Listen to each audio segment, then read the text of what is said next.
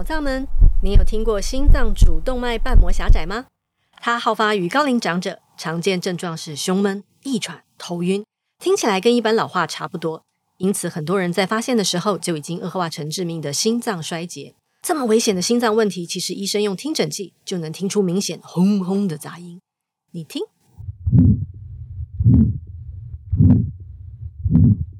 只要是心脏瓣膜结构问题，如主动脉瓣膜、二尖瓣膜、三尖瓣膜和肺动脉瓣膜出了状况，就会产生心杂音。而简单的听诊动作就能为健康把关。以后陪长辈去看诊或健检的时候，记得请医师听诊是否有心杂音。如有杂音，应尽早安排超音波检查。小小动作揪出心头大患。珍惜最爱的家人，不只要倾听他们的心里话，还要倾听他们的心音。邀您一起听心音，找心病，远离瓣膜疾病。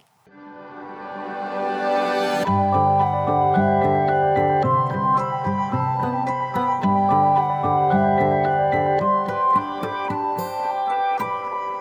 迎来到曾宝仪的人生藏宝图，我是曾宝仪。今天呢，我要开箱的宝藏呢，是我在二零二三年看的两部，我觉得很棒、很棒、很棒的日剧。呃，一部呢叫做《重启人生》，相信呢大家在各个平台啊，或者是一些布洛克的推荐啊，都有听过这部日剧。这个是在上半年哈，很多人都说这个是他们的人生日剧啊。那另外一部呢，是 Netflix 呢，大概在六七六月，应该是六月的时候上线的一部叫做《我们离婚吧》。呃，基本上就是这是二零二三年上半年的两部，我觉得超强，而且是令人非常惊讶的日剧。今天我要来聊聊这两部日剧，但我要事先声明，就是呃，这是一个不负责任的日剧评论，所以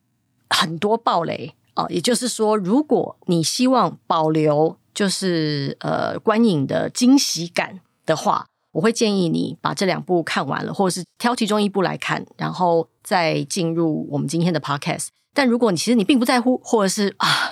如果你已经看完了，不管是哪一部，我会跟你说，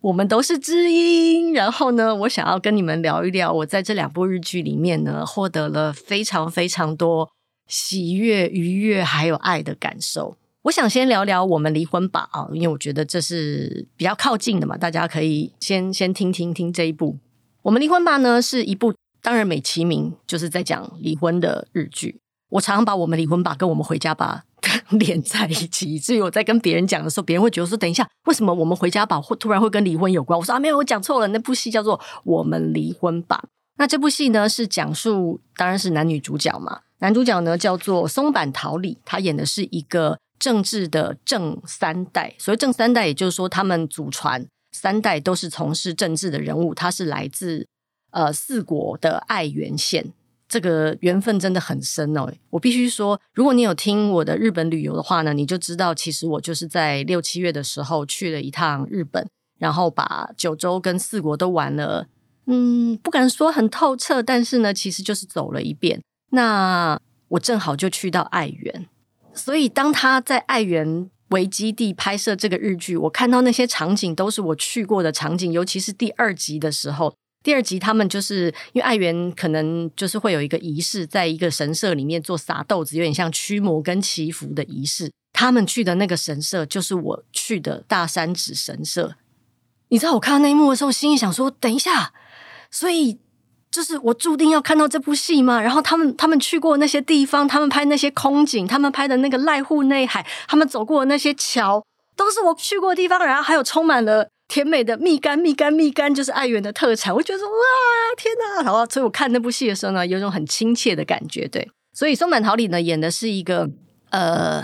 妈宝妈宝的正三代，也就是说他注定啊、这一生就是只能当政治人物。可是呢，也因为被家族保护得好好的，所以人呢有点，我不能说怕带啦，但就是神经有点大条。你们就在看的过程当中啊，我常常会想说，怎么会有这么白痴的人？可是，哎，可能就是会有这么白痴的人，因为他是那种呢，会在记者会上真情流露的时候，会对着远方说：“妈，我不要了。”就这一种，然后大家都傻眼的这种人。好，那演他太太的呢，叫做仲里伊莎，呃。仲里伊纱，她饰演的是一个著名的女演员哦。她跟爱媛也非常有缘分，是因为她就应该说她成名的那部戏呢，叫做《小巫女》，其实就是在爱媛那边，呃，在神社里面巫女就是可能是在神社里面服务的神职人员，然后她就是从那个地方出来的，也就是那部戏呢，所以爱媛把它当做有点像是吉祥物一样，她在爱媛县有着很高强的人气。她在里面呢有一个非常经典的台词，就是“卡西勾咪，卡西勾咪”，就是诚惶诚恐，以至于呢这句话呢也贯穿了整部戏。不管是他们两个在家里直播的时候呢，开场就会说“卡西勾咪，卡西勾咪”，或者是呢他去呃助选的时候呢，就是会跟一些呃选民们说“卡西勾咪”，然后大家就好高兴哦，这样这样子。好，基本上呢就是这两个人因为爱结合，但是呢，当然你知道婚姻嘛，啊、呃，就是走到某一个阶段呢，两个人就会忽然看到彼此的，嗯、你说缺点也好，但蛮关键的一件事情就是男生啊。呃，外遇了啊！因为 我记得我在看一篇评论的时候，他就是在讲这是一个女强男弱的婚姻会造成的结果。因为你知道，对外啊，其实最受欢迎的都是女生，因为女生就是当红女明星嘛，所以他们如果去助选啊或者什么的话，男生在讲话的时候都没人理，然后女生只要一出现，开始歌迷，开始歌迷，然后大家就会涌上去说啊，小巫女，小巫女，然后呢，男生就会觉得啊，大家没有人要理我，好啦好啦，我就是因为家族的帮忙呢。或者是呃老婆的帮忙呢，我才能够选上，我就是一个没用的人了。但是呢，呃，他在外遇的时候啊，可能就会在外遇的女生面前展现雄风，只能这么说，他得到了一种被崇拜的感觉。而当然，呃，事情要不要康了，他被拍到了，然后于是两个人的婚姻就越走越远。那最后呢，就是要走上离婚这条路，大概是这样子的一个故事哦。可是呢，其实不只是这样子的故事。我记得我在看。头一两集的时候，其实我看完两集，我有点停下来。停下来就是我觉得，等一下这两个人的演技有点太夸张了，而且等一下这女生是不是明显的比这个男生年纪有一点点大？因为妆容都非常完美，而男生因为又是演一个很幼稚的角色，比方说他很生气的一点就是他想要站着尿尿啊，坐着，反正就是跟站着尿尿、坐着尿尿有关的事情就对了。然后就是我会觉得说这两个人根本不搭啊，然后两个人演技又夸张到啊。我觉得我可能不是很喜欢这种演法，就是他已经有点像是日本短剧式的演法了，就是每个人讲话都那种，然后超多的那个内心话的。当然，虽然内心话很好笑，可是就会觉得啊，这好像不是很合我，因为好像比较适合那种比较实的演技方式，那个是比较是我的菜。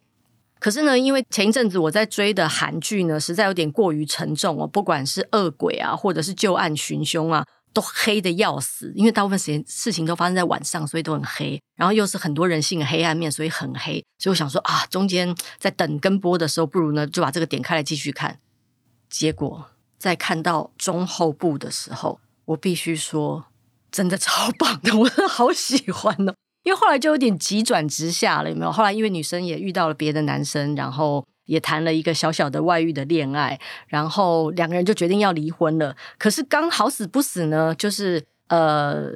男生的政党就是要解散内阁，也就是说，所有的内阁跟议员就是要补选。啊、也就是说，男生要回到他的家乡重新选举。那本来呢，他们是想说啊，好了，要重新选举，然后很多事情都不要扛了，不如就直接离婚吧，两个人都重新来过吧。结果呢，在那个离婚的记者会上呢，两个人突然之间就真情流露，因为它里面有一些很很精妙的细节哦。比方说，因为他们说爱媛并不是一个很大的地方哦，所以他们宣布记者会的那个场地就是他们结婚的那个场地。他们在休息的那个房间，就是新娘化妆的房间。然后他们要走进会场，不管是那个是离婚记者会的会场，或者是婚礼的会场，要走过的、经过厨房的那条路，就是他们结婚的时候走的那条路。两个人在那个过程当中重新回顾了，就是为什么我们会在一起，为什么我们会走到今天这一步。于是呢，在记者会上呢，当然就是啊。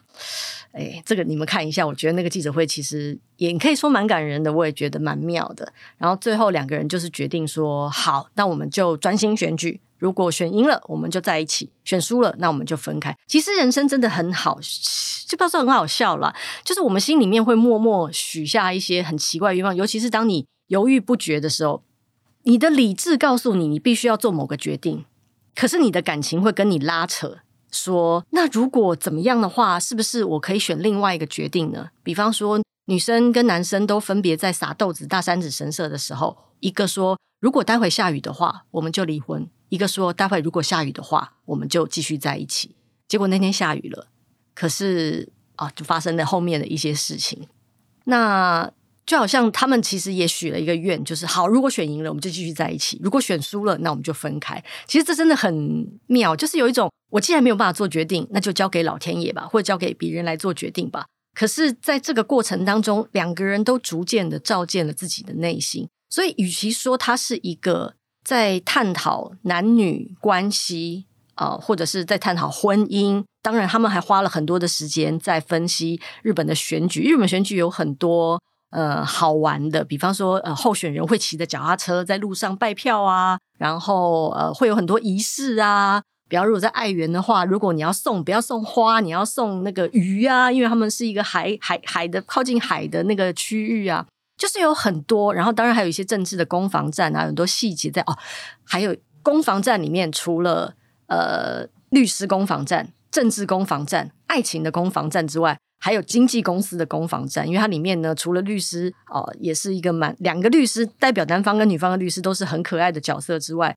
然后分别代表两边利益的，包括经纪公司的老板跟男生的，不管是他们家的幕僚，加上男生的妈妈，他们都各自有各自的，你说呃利益冲突也好，或者是他们他们内心的一些原则也好，需要守护。所以呢，你就会看到很多很多很复杂的那个心情，然后复合在一起。但是最终，最终，我觉得这部戏真的就是在问你的心，包括你为什么要结婚，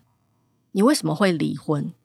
你为什么会想跟一个人在一起。他做了很很强烈的对比哦，就是男生的外遇呢，就男主角的外遇呢，跟一个女生很明显的男生就是那种精虫上脑型的人，就是他明明知道不能去。而且呢，他会想尽办法不要被拍到，因为他知道就要选举，如果被拍到他就死定了。然后做一些很蠢的事情，可是呢，他就是会精虫上脑的。我不能去，我不能去，不能去。然后下一秒就已经在梳妆，然后变装，然后准备要去去现场，就是去 hotel 这样子。而且真的很好笑的是，他只要做完爱，他说他就会进入圣人模式，也就是说，他精虫上脑的那个 moment 过去了之后。他就会恢复平静，包括他可以非常冷静的去分析他现在的状况，他可以非常冷静的看一下那些他的幕僚希望他看的那些文章啊，或者是选举的一些他根本都背不起来的内容。就是因为我我我其实不太理解男生跟小男生，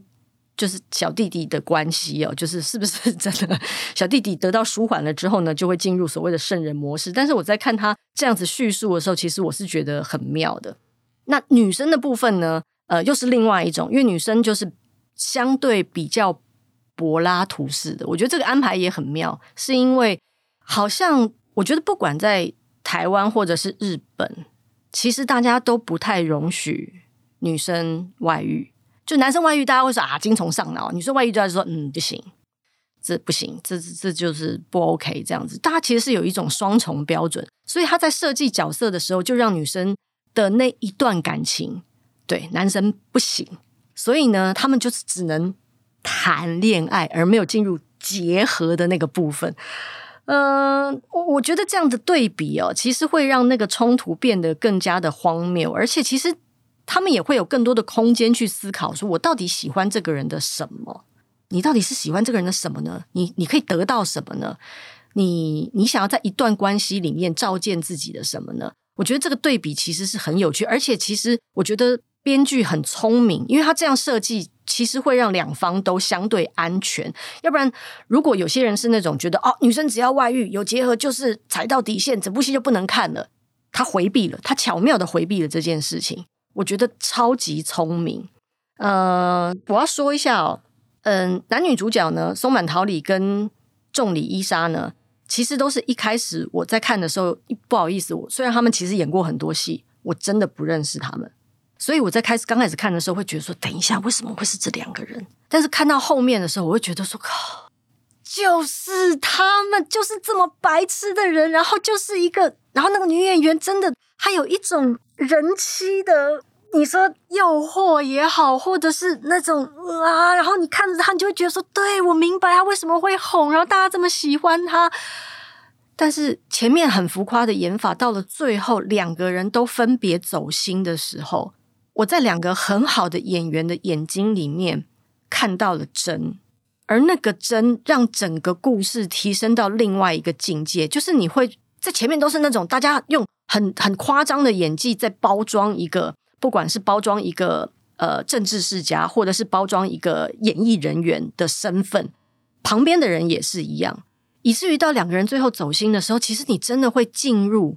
他们的状态，就是虽然表面上大家都很浮夸，但其实内心最终想要的是理解跟。我有被看见，还有我有看见你。到底什么是婚姻哦？我觉得真的每一个人在婚姻里面都应该会有自己的体会。但是最终为什么两个人会在一起？可能应该就会是，即使我看过你很不堪的那一面，但我依然愿意陪在你旁边，然后成为你人生的伴侣。我觉得那个是这个戏。最后想要传达的一些很美好的的事情，呃，这个戏呢，听说是两个很有名的两个很有名的编剧，一男一女，然后呢，呃，他们用一种交换日记的方式去写出来的，所以它变得在不同的角度跟不同的观点上都有很多的火花跟冲击。最重要的是，因为它有很多的内心话哦，就是你知道韩剧跟日剧有时候有些内心话呢，他们会自言自语的这样说出来。但是呢，这部戏呢，它的很多内心话其实真的就是用 OS 旁白的方式带过。那些有些内心话真的超好笑的，就是说，哎，这个白痴啊，这个妈宝，或者是说他为什么会这么说？然后我要天哪，我要死了啊！他真的好美哦，嗯，就是那些内心话会让我觉得，对，这就是人哎。其实我们心里面有很多 OS。就是虽然脸上挂着的是某种表情，但是心里想的却是截然不同的另外一件事。但当那个事情放在一起，在同一个画面出现的时候，你就会觉得真的好人哦。而最后的最后，其实他探讨了不只是婚姻哦，他其实还买了一些选举的的一些呃，大家开心啊不开心的过程在里面。他他最后说了，就是到底人人类。为什么会这么热衷选举？我觉得或许就是有一些人，他们活着就像死了一样，但是在选举的过程当中，他们可以，他们可以很有热情的选边站，很有热情的为了自己的理念、自己的相信，大声的喊叫、哭泣、喜悦。那个就是人为什么会这么喜欢选举这件事情的那个。意义就是突然觉得说哇，突然把选举，因为知道从去年到今年看了韩国跟台湾的两部选举的片子哦，呃，韩国那个就是极尽黑暗之能事哦，能有多惨就有多惨，能有多复仇就有多复仇，能有多暗黑，能有多官商勾结就多官商勾结，然后死的人也有够多的。然后台湾的，我相信也不需要我多说了啊，就是大家都是就是啊，很多复仇在里面呢。但这部戏没有想要。探讨那些呃太深沉的议题，他只是在看为什么人要从事这样的行为，跟人为什么在碰到这些事情的时候就变得这么不理智。我们都是抱持着热情在面对所谓的婚姻选举，但是那个热情背后最终承载的是什么？其实大家可以在看这个戏的时候好好想一想。所以我很喜欢这部戏，就是至少我在看的过程当中，我得到。很多乐趣，我真的笑得好开心，然后哭得非常惨，一直到最后，最后当小巫女又再出现的时候，她在人群当中穿着那套巫女的衣服走来的时候，我真的太感动，就是觉得好。棒了，我就整个很投入爱媛县的选举就对了。好，这就是那个我很推的一部日剧，叫做《我们离婚吧》。呃，我先我要先说，因为这部戏呢，我后来发现，我跟一些不同朋友讨论，不是每个人都像我这么有热情。有些人就觉得说，嗯，它就是一部日剧。那但是我还蛮推荐的，轻松看待，会让你觉得度过非常美好的时光。接下来就要进入另外一个，我觉得大家都在说，可能是会是他们的人生日剧的另外一部戏了，就是《重启人生》。《重启人生》的女主角叫做安藤樱哦，然后呢，剧作家，呃，我必须也要好好介绍一下，剧作家是一个谐星，叫做笨蛋节奏。那呃，她同时也在戏里面扮演，就是女主角往生之后去了一个纯白色的空间。然后走到那个柜台，那个柜台负责柜台分流灵体的这个人呢，就是这个编剧，就是笨蛋节奏本人。重启人生其实讲的是一个在很多不同的电影或者是电视剧里面都曾经讨论过一个话题，就是如果你可以重新开始自己的人生，你会怎么过？那这个设定其实很多不同的戏都探讨过，但重启人生用一个更生活化的方式去进入。我先讲一下它的它的第一集好了。它第一集是这样的，第一集的一开场呢，就是女主角跟她的两个闺蜜啊、因为其中有个人要生日，然后他们就先去一家餐厅吃饭，然后去完那家餐厅吃饭之后呢，他们就去唱 KTV。一开始的时候我真的不是很理解，因为他们在餐厅吃饭聊天那场戏拍的超长的，就是长到我就觉得说，等一下。以第一集来讲，我觉得因为纯对话的戏哦，纯对话就是三个女生在聊天哦，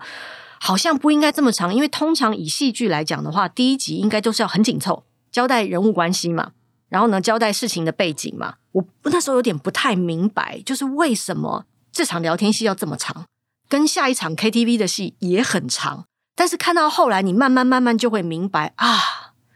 真的是非常非常巧妙的安排。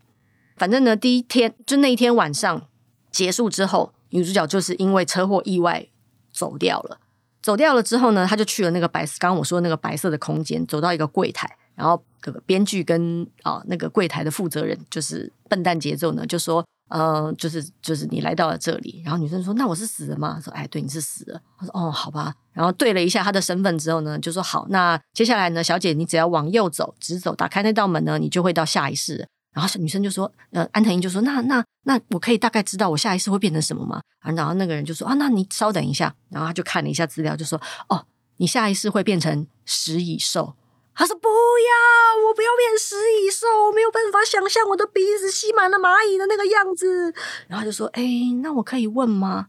我可以有别的选择吗？”然后那个笨蛋节奏就只是。很冷静的说：“哦，有啊，你呢也可以选择左边的这道门。你走过去之后呢，你就是重新开始你的人生。”他说：“嘿，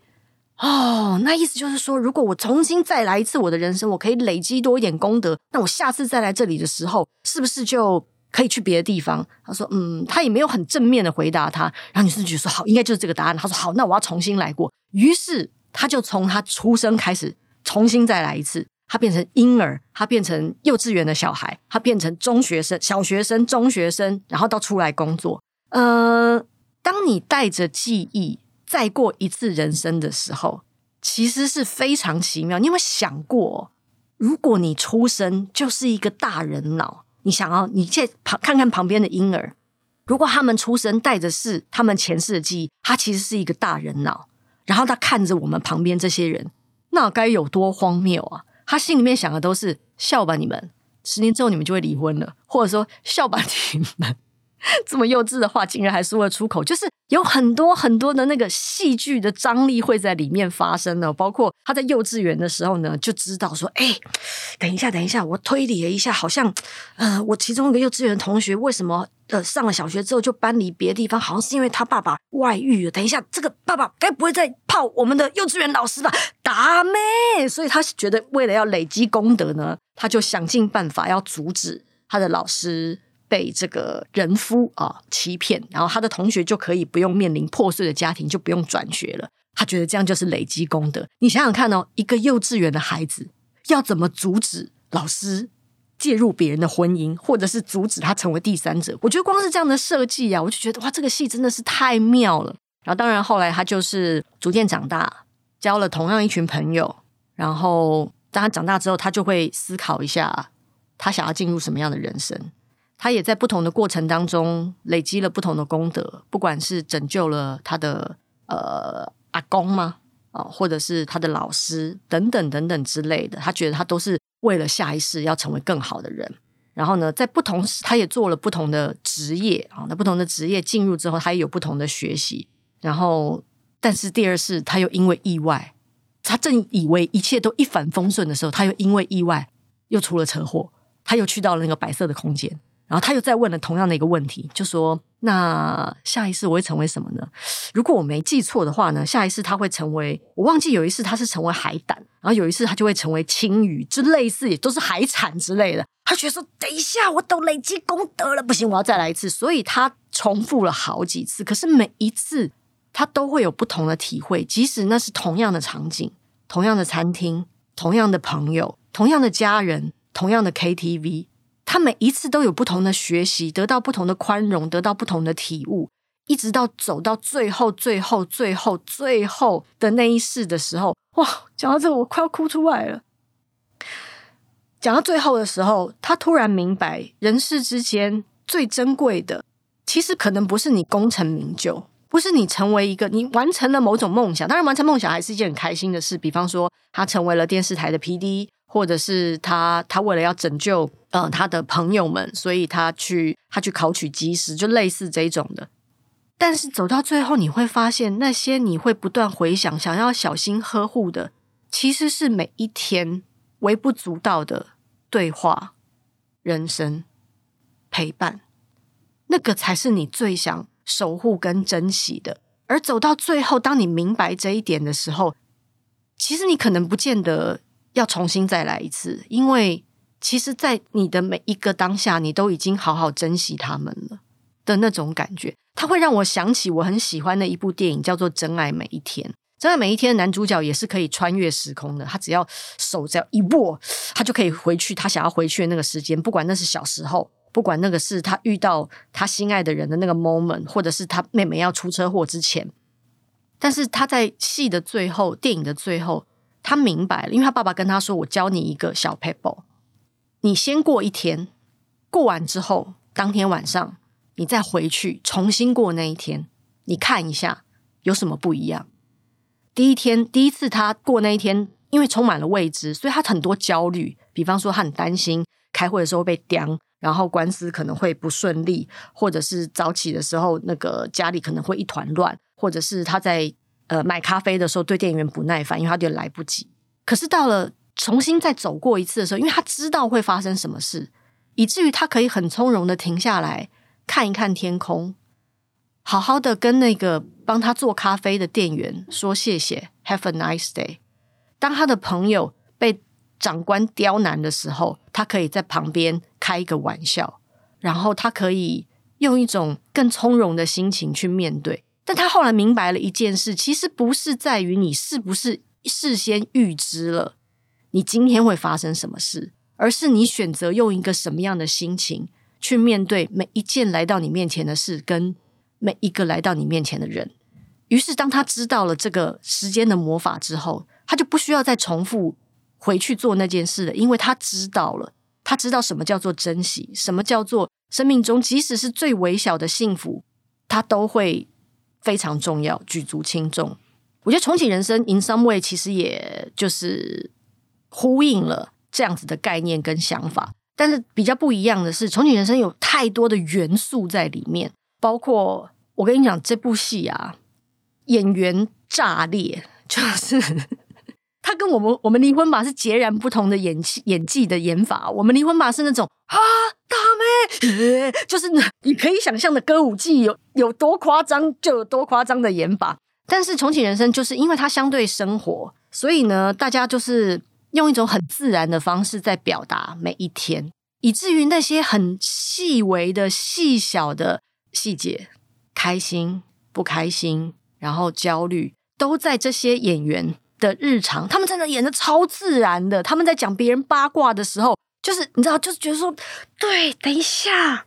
这是男生写的剧本，可是为什么他可以把女生讲八卦的事情，就是那种，哎，你看他，你看他那个秃头，或是这样，就是讲的这么的仔细，然后，这就是我们的日常，甚或是你知道你就不，我不知道男生是不是这样哦。就是我们在青春期的时候，其实有时候都会对大人有些不耐烦哦。他即使过了几辈子啊，就从那个人生重来几次啊，他到了青春期的时候，还是会觉得他爸爸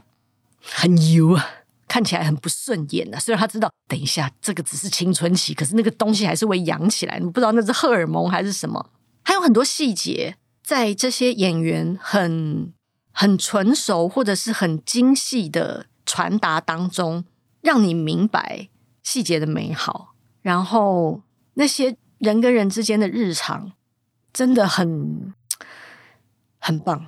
我不知道用什么形容词，而且我现在回想起来，我会回想到可能都是这些，不管是小女生在，因为他们成长的期间就跟我们成长的期间有一点点重叠。比方说，呃，他们小学的时候看的日剧，其实是我大学时候看的日剧。但是不是会跟朋友讨论说，哎，昨天那个谁谁谁就怎么样了啊？我就是浅野忠信，或者是我就是那个。哎，谁是某某男星啊的忠实粉丝？然后呢，会在本子上呢，然后呢，就是会打分数，然后说，嗯，这部日剧大概有五颗星。然后那部日剧呢，呃，服装大概怎么样？但就是女生们会讨论一些很细节的东西。然后在很小的时候，比方说小时候我们都会收集贴纸，然后呢，那群小女生呢，就是会有交换贴纸这件事。可在交换贴纸的过程当中，已经有大人之间的某种明白，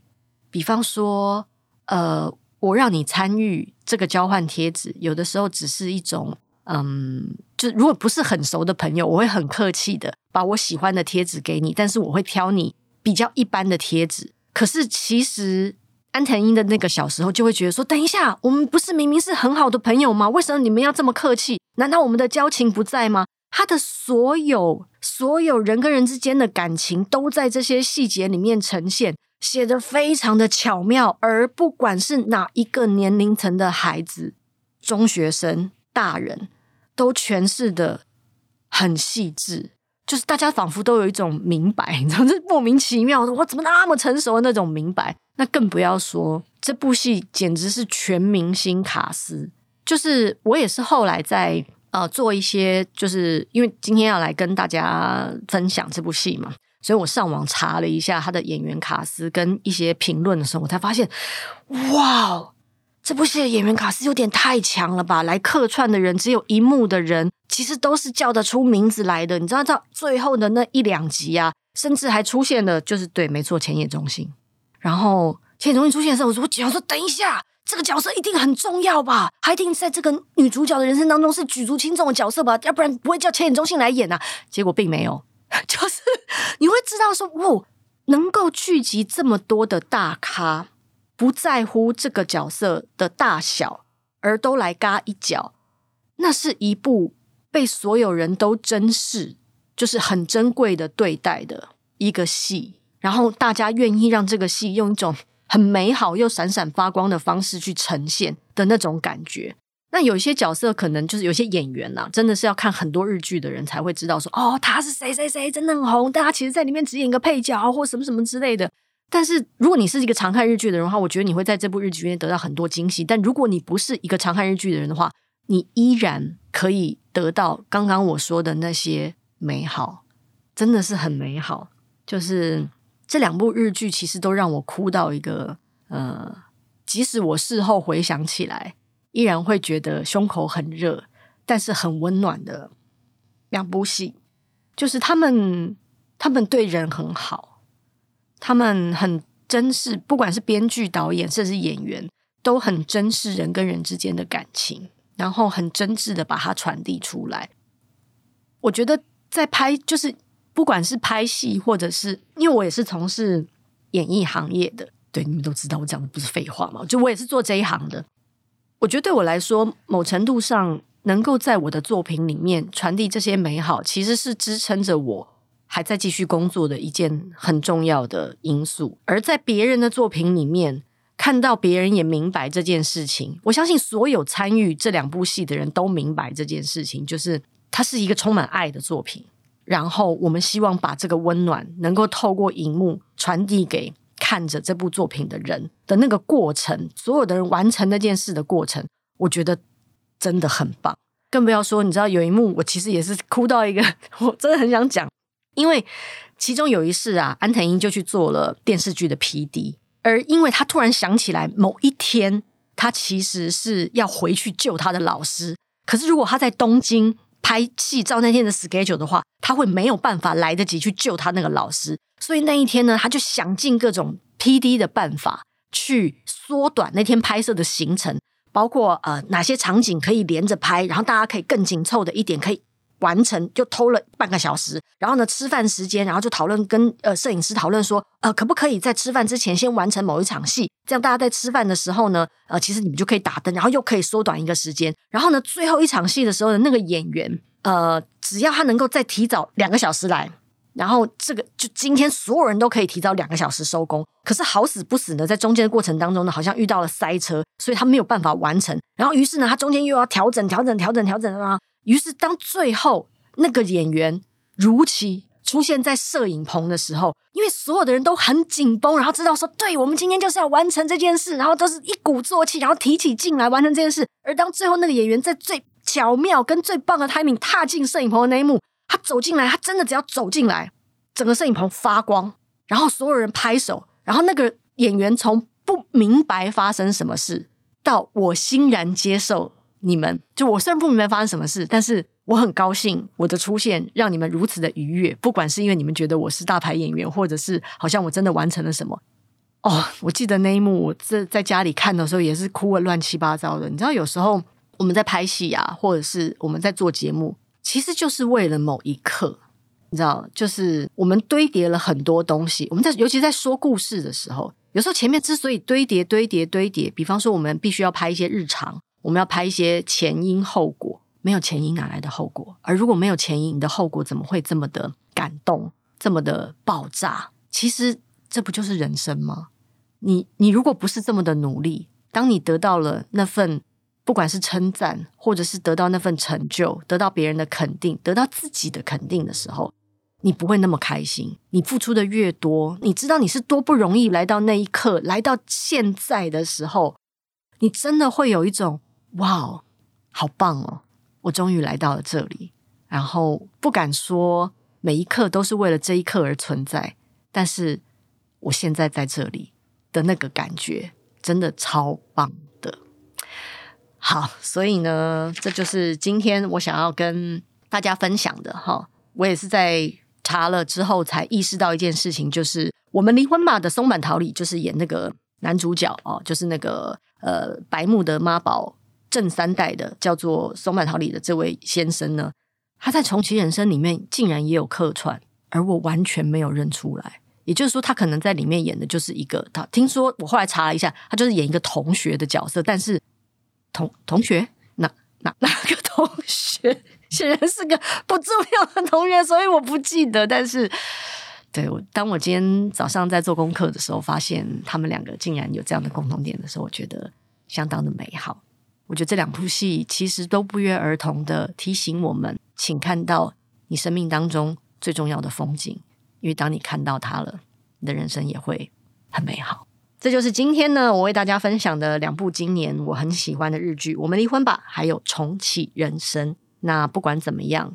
希望你们都看得很开心。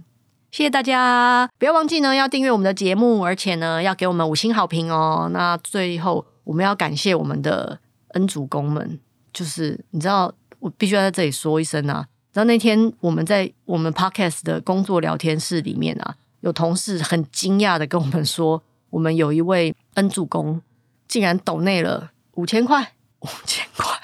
的时候，你知道我们这有种，等一下，这简直就是老板了吧？请问你有要口播什么吗？麻烦告诉我们吧，我们帮你口播吧。但是他他就是很只留下了非常温暖的话语，就是他说他觉得这是很棒的一个节目，他希望能够支持着我们，好好的继续往前走下去。嗯、其实我们真的很感谢你。然后我们会把这笔钱拿去请我们其中一位同事吃生日饭的。你喂养了我们，也滋养我们。卡西高米，卡西高米。好了，谢谢大家，我们下次见喽，拜拜。